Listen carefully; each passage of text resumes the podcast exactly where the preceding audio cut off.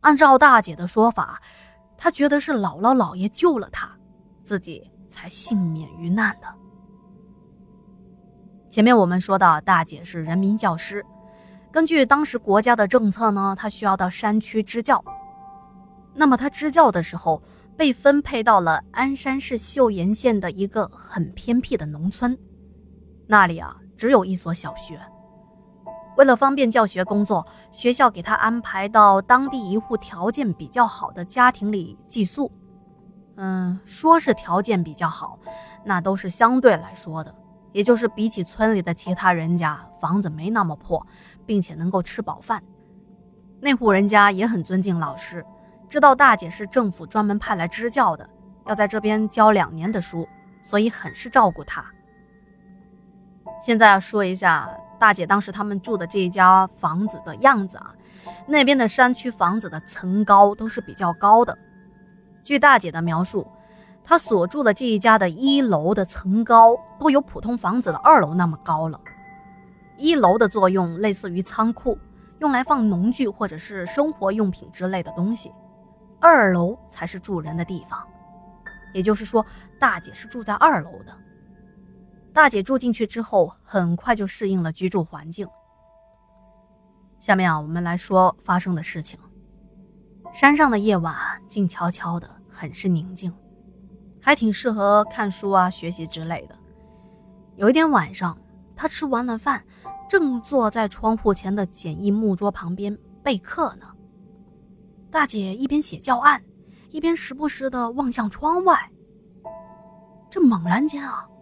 看到了一个白色的人影，从下面升了上去，一晃眼就不见了。这一开始，大姐以为是自己看书看花了眼睛了。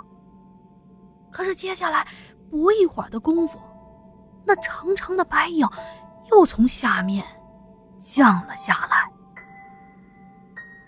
这一次，大姐看得非常的清楚。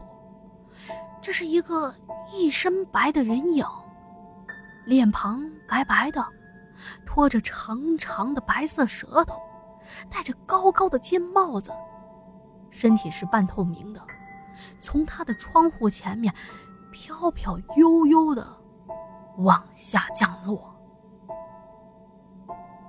大姐说：“哎，我当时吓得一下子啥也不知道了，他昏了过去。”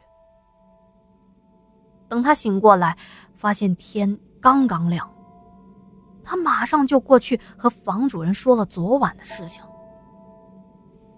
房主人听说之后也是非常的惊讶，不过他好像想到了什么，马上便安慰我大姐，说：“老师你不要怕，呃，昨天晚上邻居老太太去世了，你见到的那个白色的人影。”有可能是阴差，见到阴差就算了吧。最恐怖的是，大姐他们低头一看，居然在地上啊看到一大串连续的脚印。脚印是从一楼的门口进来的，走上了楼梯，最后消失在大姐的房门口。这些脚印吧，也不知道是什么时候产生的。而且，房门都是紧锁的，家里也没丢东西，不像是进了贼。而且根据大姐的描述，那些脚印就像是人光着脚踩到了水，印在地面上的。对比了房主人这个大男人的脚，还要大上一圈最奇怪的是，这按理说踩到水留下的脚印，水渍应该很快就蒸发才对啊。但是这些脚印是直到太阳光洒进房间，照在地上，它才消失的。那时候大姐就很害怕呀，因为根据民间的传说，活人见到阴差是很不吉利的，可不是什么好事情。接下来恐怕会发生什么不测。她这心里头啊，就七上八下的，很是忐忑。在这天晚上睡觉，他又梦到姥姥姥爷了。这一次啊，姥姥姥爷恢复了往日的慈祥。他对我大姐说：“小华呀，你不用害怕啊，姥姥姥爷永远保护着你。你是我们的好外孙女儿，你安心的工作，好好的教孩子们，其他的事情啊，你不用担心。你这么孝顺，姥姥姥爷不会让你有事儿的。”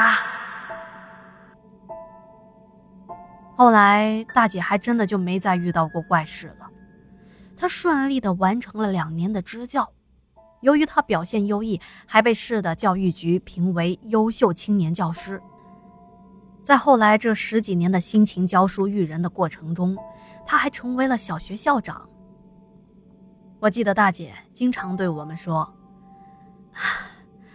我能够这么平安顺利的取得这些成就。”除了自身的努力之外，这都是姥姥姥爷在冥冥之中保护着我呀。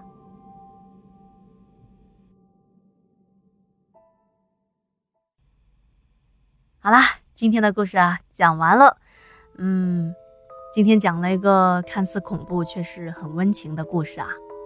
我觉得啊，能够得到长辈们的疼爱，能够孝顺长辈们，是我们的福气。千万不要等到子欲养而亲不在，到时候后悔都来不及了。好的，那今天的节目就到这里了。如果觉得天下故事讲的还不错，还觉得可以的话呢，千万不要忘记帮天下点赞、留言、打 call、转发。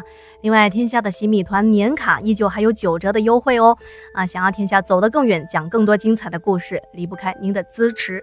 对，没错，资金的资。